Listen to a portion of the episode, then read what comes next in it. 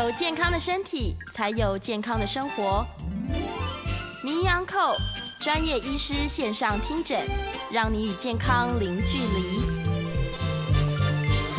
大家好，这里是九八新闻台，欢迎收听每周一到周五早上十一点播出的名医安扣节目。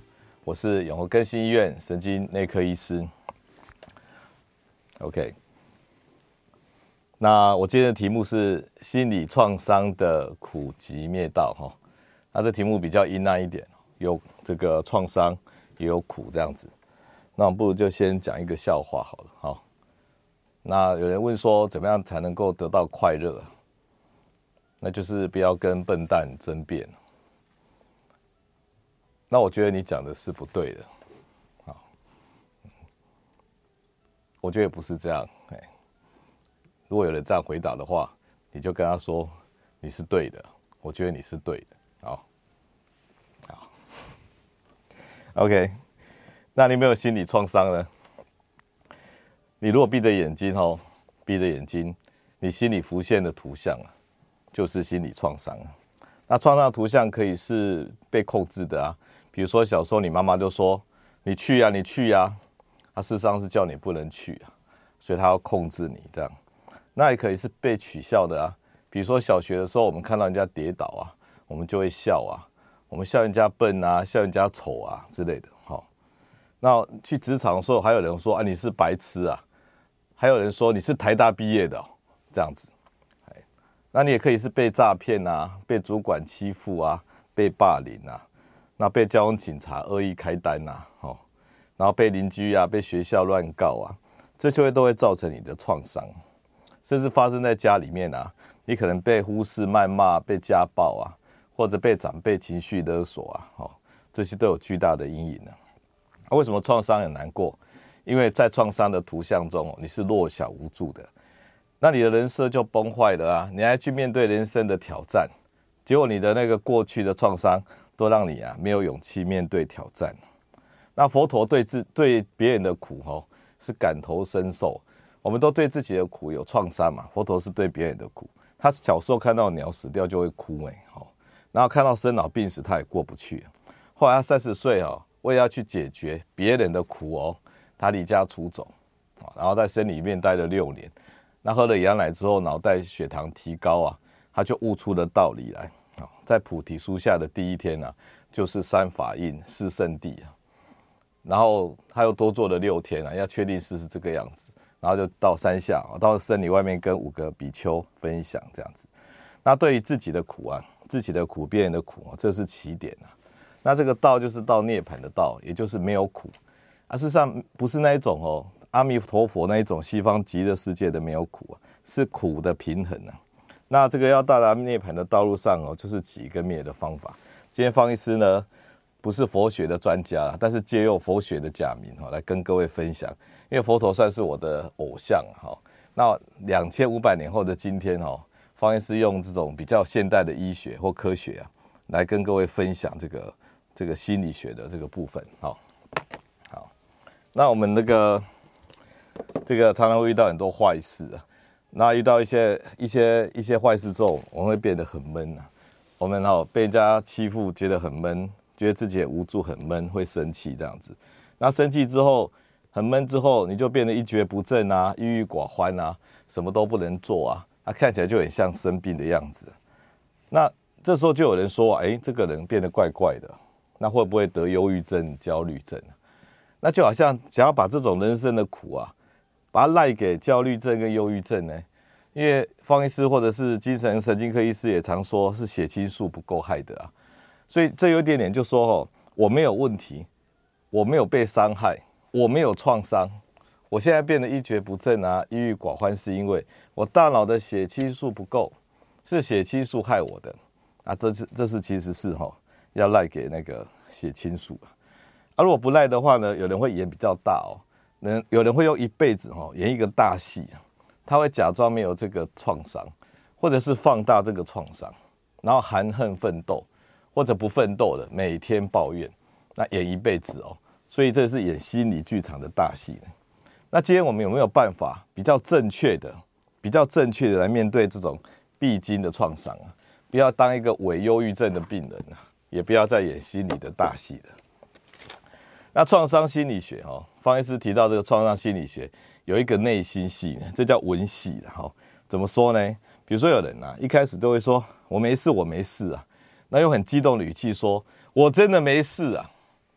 我过我去年过世的岳父啊，有一次在计程车上，然后就跟我跟我岳母在对话，然后岳母说你脾气不好，然后他就说我脾气很好，然后岳母就说没有，你没有很好，我脾气真的很好。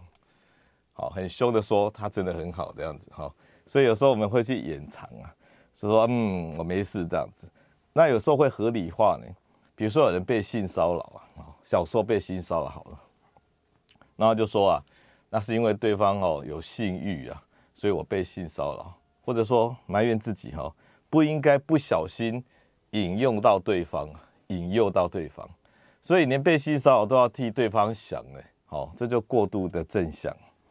那有时候呢，我们会有一些什么共犯呢？比如说你在咖啡厅跟你男朋友分手，你又闻到咖啡哦，你都觉得想吐。好，那有些人家庭关系不好啊，那听到别人讲家庭很和乐哦，他心里都很酸楚哎。好，啊，最后是这个信念呐，信念就说哦，有些人从小哦，这个被家人这个这个暴力对待，好，就是亲子关系比较暴力的，然后结婚之后呢，甚至被老公家暴，那长期下来被打哦，不是被打到不怕呢，是被打到什么都怕呢。那他就相信他人生是完蛋的，他是一个什么很懦弱的、很无助的人生，他推理成这个样子哦。所以这个为了怕这个创伤啊，这种天上掉下来的这个好像鸟大便一样，那他就开始去掩藏，或者是这个去去，就说。方医师说啊，如何去去处理鸟大便掉到你车子上最好的方法，不是说哈啊用卫生纸把它盖住啊，啊也不是想说啊为什么今天这个鸟要大便在我的车子上，然后想了很久，啊事实上鸟是有挑颜色的嘞，鸟是喜欢红色的车子啊，啊最不喜最不会被大便到的是绿色的，因为鸟哦在地上看到红色的东西，以为是敌人呢。它会用大便去攻击它嘞，啊，它不会去攻击那个绿色的草地啊，好，所以它们也是有分的。但是这个问题不用想啊，最直接处理鸟大便的方法就是把它擦掉。那这个内心的戏演完了后，就要演那个，你看这个地方，你发生一个坏事，你不断的反刍、掩藏、合理化、共犯、推论，这算是内心的文戏啊。一个人在那边演演一辈子，那有没有武戏？武戏要登场了。就是含恨奋斗啊！有些人小时候啊，家庭不和谐，然后嫁给夫家，然后他又被看清他的背景，结果呢，他从女工啊拼到女强人啊，然后衣锦还乡啊，然后之后觉得很虚弱，不晓得人生要做什么。好，所以这个是含恨奋斗啊。那有没有为爱奋斗的的故事？比如说德雷莎修女啊，她一辈子做很多好事嘛。然后说哈，你做好事哈，如果没有人看到，就这样让它过去了，没什么关系啊。甚至有人哈说，这个德雷莎修女做好事啊，是什么居心叵测啊，别有居心呐，沽名钓誉啊。然后德雷莎修女都不会放在心上，因为哈，我做这些事情呢，不是我跟这些人的关系啊，是我跟神的关系啊。所以我是为爱奋斗，为神奋斗的。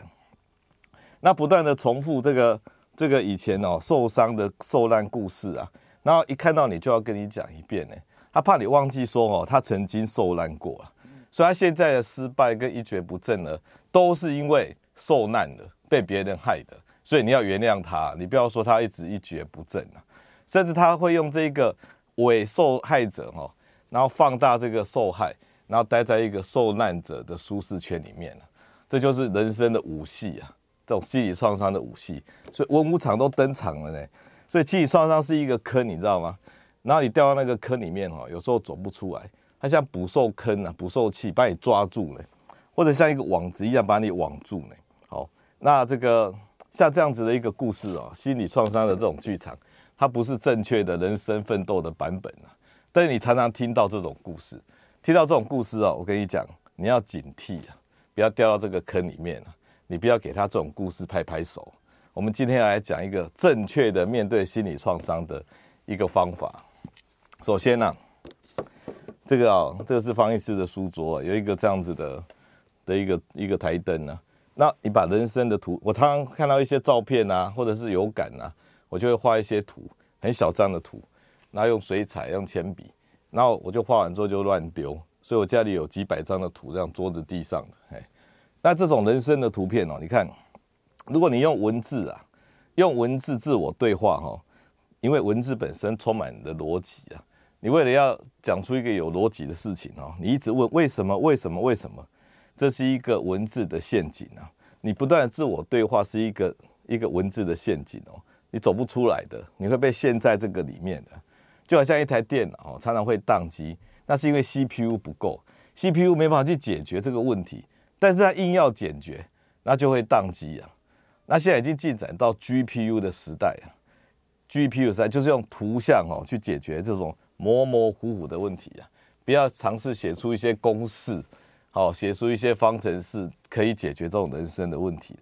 所以，对于心理的创伤，最适合的大小哦，不是去缩小它，也不要放大它，就是一张图片啊，一张哦，不要去想那个阴谋论，不要去想为什么的图片，也不要去计量说那个那个图片造成的那个破坏的效果，多多少少就是一张让你有强烈情感，然后很厌恶的一张图片。你心里一定有这些图像，一些心理创伤的图像。那那图像哦，有时候真的不好看。你知道有多不好看？你知道吗？这方医师画的两个，我也不知道是什么水果，哎，就我把它画再多画一些，变成手机啊。如果你今天拿到一个葫芦状的或苦瓜状的手机，哦，说怎么可能会做出这么难看的手机呢？那应该蛮时尚的了哈。不过就是说哦，你常常会哦。真的遇到这么难看的的的手机的话，你也要去接受它，然后看习惯它。那看到哈可以接受，好，那你要把你的力气呢全部啊用在看习惯这个难看的图像，你不要用你的脑力哈去分析为什么为什么会发生这种事情啊，发生是这种事情影响有多大，这你都不用去想，都不用去想，好，因为我前面要讲快一点，因为我我以前前面讲太细。到后面呢，都来不及讲重点，哦，这是我的坏毛病，这样的。那你过去的哦，最近发生的、现在的、未来的，哦，所有会让你焦虑、担心、难过的，你都通把它变成一张图像。啊，那个图像呢，这个在那个里面呢，你是弱小的，啊，你是无助的，那你就要看到你自己是弱小跟无助的啊。好，啊，如果那个图像里面呢，你希望有比较正确的版本，比如说你要稍微勇敢一点啊。你稍微要理性一点啊，那你就把那个新的图像给它放上去，那把一个复杂的这个莫名其妙的人生体验哦，画成一张图像，这就是能力，这就方医师提到的图像思考法的能力，图像思考法的能力。好，那人要有这个能力呢，这不是很简单的呢，把复杂的一个场面啊变成图像，你心里面看到的，哦，就是那个最标本的图像。就好像说，有人要去健身啊，跑到运跑到健身房，然后拿到机器就一直做一直做，一开始很兴奋，就回去之后痛三天呐，甚至受伤了。好，所以有时候哈，你要 hold 住，要有一些健身教练告诉你怎么用力。那我们要练身体都需要专业的，我们练大脑，大脑怎么用力，用力在什么地方，什么地方该用力，什么地方不该用力，这也是需要一个心理的健身教练。健脑教练好了，所以方医师这个斗胆哦，当大家的这个心理的健身教练，教大家说怎么用力啊，好，怎么用力？那这样怎么用力呢？就叫看，这个叫能力啊。但是那个图很难看啊，你已经造出一个图，造出这么难看的图，你人生被霸凌，躲都来不及的，还要去看它，然后就没有能量去看它嘛。你的方法方，我的方法大家可以理解。但是没有办法去执行啊，因为那个图哈实在太难看了，吞不下去，看不下去啊。那怎么办呢？你就要培养你的能量，看到是能力，去看它是能量啊。你每天规律的生活，然后赚一点小能量哦，然后呢，不要浪费你的那个能量。比如说，你交一些五湖四海的朋友啊，好，或做一些危险的事情啊，那这样就会浪费你的能量。那你平常呢去运动啊，那你运动可以让你有自信啊，那自信也是一种增加能量的方法。然后如果你看到周边有人可以帮忙，好，比如说老太太要过马路，你去扶一下，那现在已经很少了，好，很少去扶了，对不对？好，然后像这种随手可以做的善缘啊，你就去做啊，那都是你累积能量的方法。那你有能量了去看啊，看到了，然后就慢慢就会过去了，好不好？那我们目前哦，我们目前可能哈，心理目前呢哈，除了过去的心理创伤，你目前还会有一些心理的焦虑啊。那为什么会一直纠结呢？有一次我到那个那个金瓜石的青云殿哈，有那个呃神农大帝啊，那我们一进去哈，那神农大帝就直接四下。说不要纠结，我都没有讲什么问题，他就直接说不要纠结这样子，那我也是蛮惊讶的。他也没有说我什么肝不好、肾不好，他就说不要纠结，还写下来呢。结果呢，这个这个，我心里想哦，嗯，对，不要纠结。那如何不纠结呢？如何才能不纠结？说不纠结就不纠结啊。首先哈，我们会纠结，是因为我们对于那个过去跟未来的焦虑的事情呢。我们搞得模模糊糊的，搞得模模糊糊的，模模糊糊就是你你焦虑的原因呢。你你你为什么会焦虑？因为你不晓得事情有多大的破坏性。比如说，你今天有一个一个肿肿瘤，好的，你不晓得是不是癌症。你在等这个切片的结果的时候，你每天睡不着。啊，如果切出来真的是癌症，那反而心里放一下那个石头。好，所以模模糊糊的是会把事情放大的。我们很多人都喜欢停留在焦虑的状态。而不想要用那个脑力去想到底发生了什么事情，那那经过别人啊或专家的引导啊，你就看清楚所有的面貌了，就比较不模糊了。那我们对模糊是模糊的事情呢，我们又喜欢想象去放大它，所以把这个这个模糊哦，这个这个想象，然后放大，那也就没完没了的纠结。那丘吉尔，英国首相丘吉尔说哈。你人生预想的那些坏事啊，大部分都不会发生了，所以你不要把它纠结在模糊跟想象上。的方法就是让你这个过去的创伤变成图像，把未来的创伤、未来的担心的事情变成图像。你对于那个最坏的情况，你已经做好图像的准备了。万一发生了这样事情，你就要这样做。都已经看到了那张图了，每天复习的是什么？那一张图。而不是在不断的反刍这些文字的自我对话的事情，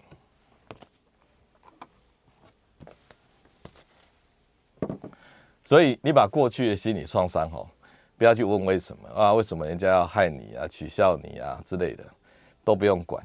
你把过去那个创伤的图呢，变成过去的图；你把未来担心发生的画面呢，变成变成这个这个一张图，好，然后看着它，然后慢慢的看着它，很难过看着它。然后慢慢的呼吸，慢慢的呼吸，让你觉得好像没事一样。OK，好，那这这样子慢慢的呼吸哈，慢慢的呼吸呢，就让你大脑以为说啊，哎，这好像是 OK 的哦，因为哈，因为我们心跳跟呼吸哈，我们不能控制心跳，我们能够控制呼吸。我们虽然看着很难过的图，但是。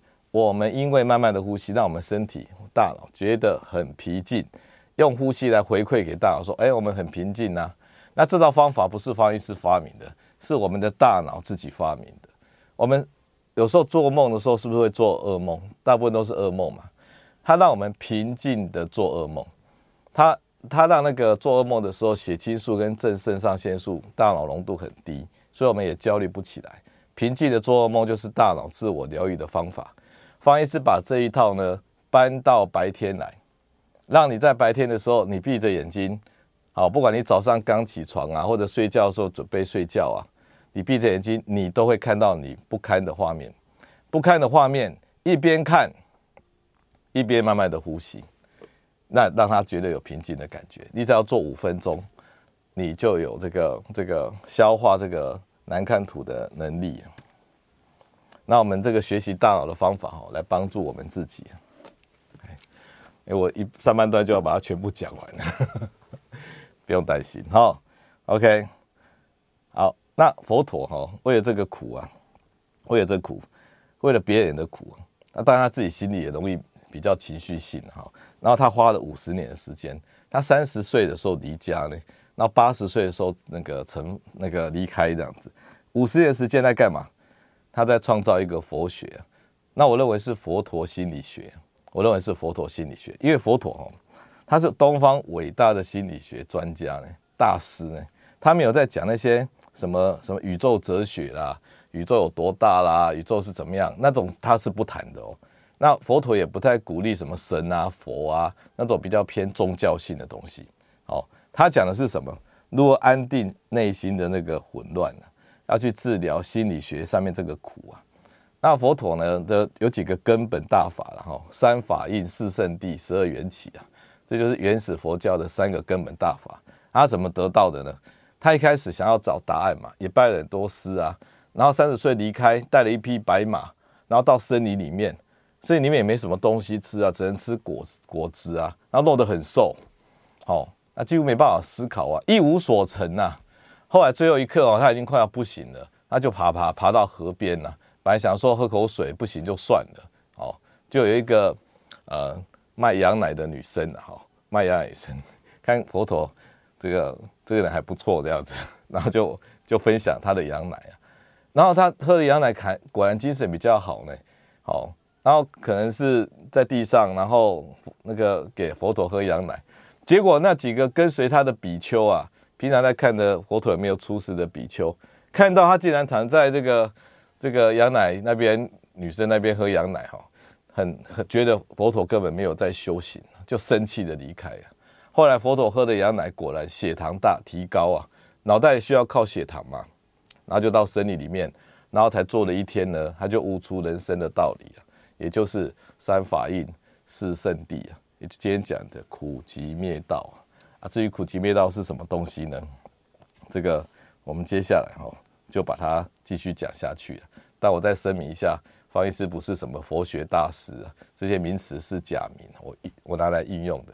下面我们继续分享。好，欢迎回到九八新闻台名医安扣节目，我是方世奇医师，我在永和更新医院，我在未来健康研究院也有一些评一些内容，大家可以去仔细的、细细的去体验分享哦。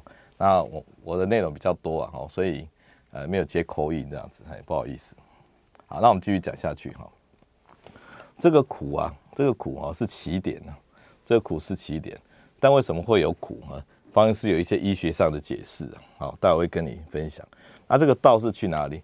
道是是去涅槃啊。涅槃不是没有苦的地方啊，涅槃是哈有苦有乐之后，你已经可以接受而平静的地方，也就已经消化了这个苦的地方。那这个佛陀也有提到一个真的没有苦的地方哦。那地方呢，不但没有苦，还有很多啊，很棒很棒的体验啊，那全部都是喜悦啊、欢乐啊。那地方就是阿弥陀佛创造的西方极乐世界啊。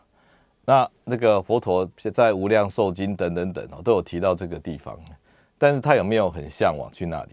他没有，他只是说有这个地方。他真正要去做的是涅槃，也就是真的追求到不苦不乐。内心平静的地方就是涅槃，但怎么样从这个苦到这个涅槃呢？经过的方法就是集跟灭。那虽然只有两个字啊，但是哈内容很广大了哈。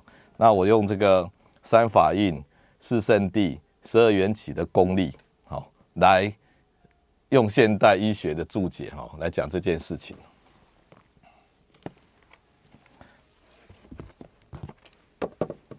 首先哈，我们的大脑里面哈已经预设了我们大脑发展的一个途径。你把大脑是两个大脑嘛，左右大脑，你把它拨开来，拨开来，在这个内侧啊，都有一个环啊。这是这个一个环，就是长在这个内侧面的环，好，大脑的内侧面。然后从前面哈，从前面地方有一个叫做伏隔核，这叫快乐中枢啊。如果你把电极放在这里哈，这个老鼠呢，他会一直按那个电极的按钮啊，让自己被电击到快乐嘞。那这里的快乐可以让他不吃不喝直接饿死哎，快乐到饿死哎。好，所以这叫伏隔核快乐中枢。然后前面地方叫做前扣带回，只要是新奇的、没有见过的东西，这地方就会亮起来。所以呢，尤其是小朋友啊，他们很喜欢这个新奇的东西啊。比如说你跟他开玩笑说啊，有一个东西拿着，然后给他挡着，说啊，东西不见了，然后小朋友就吱吱唧唧的笑，这样吱吱的笑，然后小朋友就很开心这样。连这么小的游戏，小朋友看到的都很开心。不晓得你现在还会会不会，比如说这里一个，然后哎不见了不见了，那你会不会觉得很开心？小朋友会，你不一定会。好，然后这个中扣带回呢，就是啊去探索，去坚持你的意志力去探索。所以遇到新奇的东西，愿意有坚持性去探索，就是中扣带回。那你的人生哦，我跟你讲，这个探索这个能力是年轻人比较有的呢。年轻人他很怕哦失去探索体验的机会啊，所以他们是怕没有机会成功啊，而不怕失败啊。但是到中老年年以后刚好相反，他是哈怕失败，失败之后一无所有，打击太大，而不是要成功，追求安全啊。那年轻人是追求成功，追求体验，不怕失败。好，那后来呢？经过人生。这个二三二十岁、三十岁、四十岁这一阵的奋斗啊，开始知道什么可以，什么不可以，这就是你的人设啊，你的人设。那你知道那个小朋友啊，那个火啊，哦，火柴盒那个蜡烛的火，他都不晓得是烫的嘞，他都会去乱摸嘞。如果说那个电那个插座哈做的大一点，小朋友连手指头都要塞塞进去。那小朋友有些一小朋友会把那个。那个小玩偶啊，塞到鼻子里面。那有一次哈，那个小朋友塞进去一个一个算是一个坏人吧，一个枪手。那塞进去他拿不出来啊。那他为了要把那个枪手哦，这个这个拿出来，他再塞进去一个警察的小玩偶啊，要去把坏人抓起来这样子。哎，好，那笑话讲完了哈。好，那我们人生呢，经过这一段的折腾哦，就开始有人设。你慢慢知道说你是谁。好，你发生了什么事情？什么事情是你可以的，跟不可以的？那人生的体验呢，会装在海马回里面，就是你人生的记录的索引。好，那其中最危险的，发生危险的事情呢，就放在杏仁核里面。新生儿就是你一个危险的记忆中枢了。好，那从小到大，从婴儿、小朋友一直到老，就是一个由乐，这是快乐的乐，得苦，由乐得苦的一个过程啊。那在这个十二缘起里面哈，因缘里面，十二缘起里面有提到爱取有啊。什么叫做爱？在佛教里面是不喜欢爱的，他觉得这是贪爱啊，贪爱啊。那那个达摩祖师也说哈，这个有求皆苦啊，有求皆苦。李宗盛大师啊，哈，唱歌的李宗盛大师也说，有爱就有苦啊，好像这个爱哈是很不好的，因为爱就代表说你要离开这个地方。然后去追求，然后因为你爱，然后就因为贪爱，然后就会去拿，做动作去拿，拿了就有，就存在一些东西。这个爱取有哦，这个佛陀不喜欢的哈，他觉得这样是不好的。可是发现师是觉得说哈，你如果没有这个体验啊，你有经过这个苦，这个体验的过程，知道那些苦，你就没有办法到达涅槃了。到达涅槃不是把你关起来，把你当做小朋友一样。那是一种退化的修行啊，甚至更退化到哈，把自己搞得像一颗石头啊，把自己搞得像石头，然后就觉得这样有修行，或者跑到山里面啊，跑到没有人的地方躲起来，这算退化的修行啊。人生还是要勇敢往前，那收集到一些苦，然后消化这些苦。那有没有提供一条道路可以离苦得乐的？离苦得乐的有，在我们的大脑里面哈，已经准备好这个解剖通道。叫做哈前脑内侧神经束啊，英文叫 MFB 啊，MFB 啊，好，MFB 就是这些通道，它连接我们的脑干、情绪的脑，一直到前额叶，这算是身心灵的通道呢。这在大脑的演化里面独树一格呢，所以我们其实就有可能离的呃离苦得乐的，但是这一条路不好走啊，要怎么走到这一条路哈？我们继续看下去，好不好？好，以前呢、那个佛陀哦，最高峰的时候，有一万多个僧侣跟他一起修行啊。那他也没有教材啊，那时候哪有什么佛经？这是他独创的学问啊。那一一万个僧侣呢，这个这个只有静坐啊，只有静坐。那不管跟他讲什么问题呢，佛陀都会说啊，你去静坐，你去静坐。那利用止跟观、啊，止就是停下来，慢慢的呼吸，然后接下来去观，在慢慢的呼吸之下，观看观照自己的人生。那这个方法就是佛陀的方法。所以止观啊，跟方医师说看到啊。平静的看到啊，是一样的道理的。好，那这个这个佛陀顶多就是傍晚的时候把大家到广场上讲讲话。好，整天呢，除了早上去啊化缘，然后晚那个傍晚讲讲话，其他时间大部分都在止观，都在看看自己内心的图像。那方医师提到哈，这个己哈，这个己，我就把它化简，或者说。具体的讲，就是四个看到，四个看到，只看不说啊，只看不说，不要问原因呢、啊，也不要去问结果。你把这个这个事情哈、原始啊，变成图像，变成图像，然后你的内心的文武戏、文戏、武戏，好，内心的文武戏，你把它看到了，那你希望用未来你成为什么样子的图来引导自己？我把它化简成，这叫四个看到，四个看到，哎。因为啊，这些事情呢，你是没有办法去推敲的。你以为说哈，我以前发生这种事情呢，你想要推敲出个原因。你比如说啊，是因为我家很穷，那为什么很穷？是因为我命不好。好，啊，为什么命不好？是因为我累是做坏事。你一直去想要找原因来解释为什么命不好，为什么有这些创伤。我跟你讲，不需要堆这么多原因，不需要堆这么多原因。发生的就是发生的，比如说你在那个有一次我在大安公园的的楼梯上看到一只天牛，很漂亮的天牛。那我在爬楼梯的时候看到，我就停下来看，结果没有想到有一个人从上面走下来，一脚就把这只天牛踩死了。那我看了真的是那个瞠目结舌啊！一只漂亮的天牛，在一个无心的路人之下，直接踩扁了。好。那我觉得那个人是跟这个天牛有因果，有这个 累世的业报吗？其实不是的，只要有天牛，只要他停在马路上，只要马路上有行人，就有一定的机会会被踩到。这不是一定要连接成因果关系的，累是因果业报造成的，没那么伟大。这个宇宙只要有有马路，有小动物。然后有人在走或车在走，就有一定的车祸啊。这个叫做必然性啊。这宇宙只要有这些事情，就有宇宙的必然性啊。但是一定会发生吗？不会啊，有一定的比例会发生啊。但不是说你站在马路上马上一定会被撞死，不是这样的。那这个比例呢，就要有人去承接了。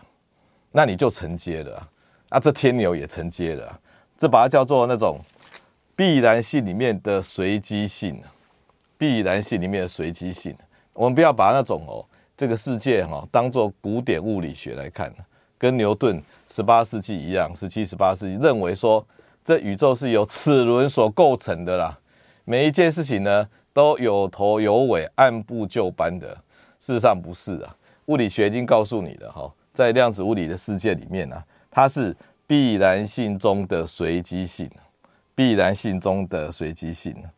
所以你遇到一些坏事哈，你不要想太多，你没有能力想太多，也不需要想太多，你只要干什么，你知道吗？你就要承认我遇到坏事，然后看到遇到坏事的图像，然后接受，把它看到习惯。所以承认、接受、承认，然后看到、接受，就这三个过程。那有时候已经演很大了嘛，不管是你自己的内心还是别人，你自己哈看到演出这这一场文武大戏啊。哦，你不要再演下去了。第二人生不要走那么累，继续演下去。如果别人一直跟你抱怨啊，他也常常掉在这个这个心理创伤的文武戏里面，你也是要帮助他走出来，回到原始的图像。那这些都是属于坏的啦，不正确的啦。我们如何引领我们自己走向正确？那就是要有一个未来的图像。你希望你的未来活成什么样子啊？有一个家暴妇女说：“哈，她希望她未来图像，她看到，她跟我说，躺在一个房间里，没有家具，没有别人，很轻松的躺在里面，就是她的小小的愿望。我看了真的眼泪要掉出来。”大家好，这个欢迎回到九八新闻台民意安扣节目，我是永和更新神经内科方世清医师，我也在未来健康研究院 YouTube 频道跟各位分享更多的节目。好，那我们刚才提到这个四个看到哈，这四个看到就是苦集灭道的集啊。你人生呢遇到很多坏事、鸟事啊、倒霉的事啊，你把它集合起来，集合起来干嘛？每天反刍，每天折磨自己，然后搞到很难过，然后快要去跳楼。不是这个样子，你你就要把这件事情哦，选出第一名、第二名、第三名，集合起来哈，去看它，去看它，看它这个原始的图像，不是去躲避、逃避、掩藏、放大，而是直接看原始的图像啊，原图就对了。那这个这个看好看到习惯，慢慢的呼吸，看到习惯。那有人会觉得说哦，这样子做好像有一点有一点消极啊，好像光是看图。然后承认、看到、接受，然后就走了，就 OK 了。太消极了啦！有没有更积极一点的方法？有，苦集灭道的灭哈，就是比较积极的方法。好，那发生的事情呢，它本身是不会被消灭的，不会无缘无故消失的。你把一个球丢到墙壁上哈，它不会就不见了，它也会到处反弹的。所以，这个这个，你如果一讲没事没事，明明有事，你说没事。那只是被隐藏、被掩盖！那你一辈子一直在掩藏这种坏事，我跟你讲，后遗症很大。就像这边哈有一团东西，你一直都不清掉，那只会盖报纸、盖报纸，好，然后喷香水、喷香水，然后再想说为什么这里有一团东西，这样是不对的。好，这不是不能处理问题的。那苦集灭道的灭哈，所以不是消灭嘛，不是让它不见嘛，不是好像没事一样嘛，没有发生过嘛。它是平衡的，它是平衡的。你知道人哦，他是可以弱小的，可以无助的，但你可以长大啊，你已经长大了啊。你小时候弱小无助是必然的啊，但是你有勇气，你长大的啊，你要用有勇气的你去帮助过去弱小的你、无助的你。那人也可以遇到坏事啊，但是人也会遇到好事啊。如果你用自己的好事去平衡坏事哈，那你其实你会觉得这个人生就是这样子啊，有好有坏啊。不要一直往坏里面钻，好，比如说，比如说哈，你今天出去，然后一路都是，呃，一路都是红灯啊，那明明已经来不及了，还一路红灯，你想说老天爷要灭我，怎么那么倒霉？很可怕的事情。但是你想想看，你以前有没有遇到一路红灯的？所以你的大脑里面本来就有保障，是好事也有坏事，你要用自己发生过的好事来连接你的坏事。连接你的坏事，好像有一个说不敢坐车的中年人，我就说，那你有没有勇敢的事情？他说有，他要考上研究所，金榜题名的时候，他很激动。那我就说好，你每次不敢坐车的画面，或者那个时候，你就连接到那一张你有勇气的画面。好，还有有有一个小朋友说哦，有人跟我说他小时候啊，他老爸比较凶啊，早上起床哦，都直接用脚踢床啊。然后小朋友都被吓醒了，都被吓醒，心里产生巨大的创伤。好，然后还有小时候被那个照顾的人啊丢在路边，故意处罚他，让他觉得说整个都不见了这样子，心里也得到创伤，然后一直哭一直哭这样子。那这两个小朋友无助的哭，有没有人发现或理他？没有，只有你自己发现。所以你已经长大了，二十年后你就跨越时空。回到那个现场，在你的内心里面闭着眼睛，跟那个小男孩、小女孩讲讲话，安慰他。哦，只有你可以安慰他。这样做是不是阿 Q？一点都不阿 Q。好，然后呢，有些家被家暴妇女啊，每天睡觉前啊睡不着，那一直梦到、看到、想到以前被家暴的画面，然后十几年都睡不好。方医师用了一招说。如果你现在都已经十年了，小孩子也养大了，你变得比较勇敢的人啊，你要你要加上什么办法？他说他会拿扫帚、扫帚啊跟他拼了。那我说好，你在画面里面就加上这个跟他拼的画面，自此以后，睡觉前呢，他已经不是被打着跑了，他是用扫帚在拼的，就拼了一个月哦，每天练习，拼了一个月之后，成为一个勇敢的女人了。本来十年来哈，都在回忆复习被打的画面，一个月复习打回去的画面，现在谁都不能够欺负他了，因为他已经有准备了。那难道你都只有被欺负，然后觉得很可怜吗？你都没有因为你的自私啊、贪心啊、无理啊欺负过别人吗？你有时候也会啊，你有时候是加害者，不是受害者。所以如果你心里有亏欠，你要用没有遗憾的剧情重新去编排那个那个画面，然后在这个画面里面诚心的道歉，提醒自己啊，诚真诚的道歉。方医师讲的这个灭吼。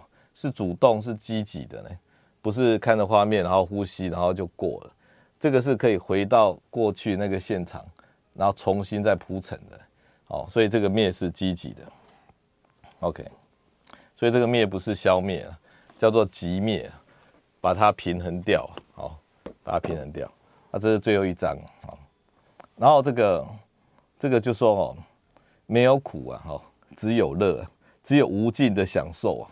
在那个世界是阿弥陀佛的西方极乐世界，那很多人每天都念南无阿弥陀佛，南无阿弥陀佛，南无就是皈依的意思啊。那其实有些人不是自己要念的，有网友说是他妈妈叫他念的，那他根本就没有认真念，他就只有南无阿弥陀，南无阿弥陀。其实如果你无心要皈依阿弥陀佛，你就不要骗阿弥陀佛。好，就是说我一直讲皈依，皈依，皈依。结果心里根本没在想，你要皈依就是真的皈依。好，那事实上这个算是方医师觉得比较消极的方法。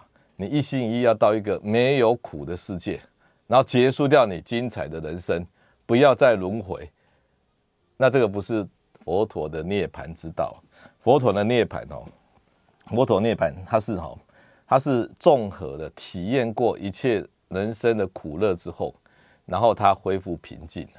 你知道佛陀有一世啊，哈，他是被国王肢解，肢解手脚被切掉了。那他有没有埋怨过？他问阿难说：“我有埋怨过吗？”他说：“阿难说没有听到你埋怨过。”好，所以佛陀啊，他累世已经过了几十世了，甚至更久，然后体验到各种的苦跟乐之后，然后进入一种不苦不乐的平静的一个一个状态。那这就是佛陀希望达到的涅槃了。所以修行哦，不是往后修行呢，不是要把自己变得像小孩子一样傻，不要说傻傻的无忧无虑，好无忧无虑的状态，或者说像那个有人叫做什么，有一个道生法师吧，是那个顽石点头啊，好像把我们自己搞得像石头一样啊，然后就没有这种情绪，没有忧郁的状态。好，其实不是的，我们是要向前修行的，我们不是要向后修行的。所以呢，人生的苦乐啊，你去经验、体验，甚至还会累世都故故意哈，让你去当不同的人，然后有各种不同的体验。你收集了各种颜色的人生啊，然后综合起来，你才发现啊，原来这个世界是白色的，或者是无色的，是亮的。而这个白色、无色或亮的东西呢，经过三棱三棱镜啊，三棱镜，它是化作各种颜色的体验。那你怎么知道宇宙是白色的？你必须要体验过各种的颜色以后，在红尘中修行，接受苦，接受乐，各种的苦，各种的乐，然后产生平静。那这个方法啊，就是苦集灭道的方法，苦集灭道的方法，这是道啊。那这个就是各种苦啊。那你说我不要苦哦，我要接受苦，我怎么样？没有方法是不行的。所以方医师今之前有提到这个这个己哈，就是看看到习惯，利用慢慢的呼吸啊，算消极一点好了。然后呢，跨时空呢，在图像上自我安慰。那我把它总称叫图像思考法。你就算要用力哈，你也知道要怎么用力啊。好，然后才能够。苦集灭道，得到内心的平静。好，那这个内心平静呢？佛陀追求的一生呐。那这个这个他算是哈心理学大师啊。那方医师呢，希望把佛陀的智慧哈，佛陀的学问，还用一个比较现代医学的方法，然后让大家呢知道内心怎么用力，内心怎么用力，就好像去健身房哦，有人指导你什么地方要用力，什么地方不要用力，好，那这样才可以哈，比较健康一点啊。不要每个人都好像啊，我焦虑症的，我忧郁症的啊，我要吃镇静剂啊，我要吃什么血清素的药。每个人都是伪忧郁症、伪焦虑症的人，而是因为不知道怎么样内心用力。好了，谢谢各位。好，我把自己这个不纠结的方法拿出来跟大家分享。哎，希望大家能够进步。谢谢。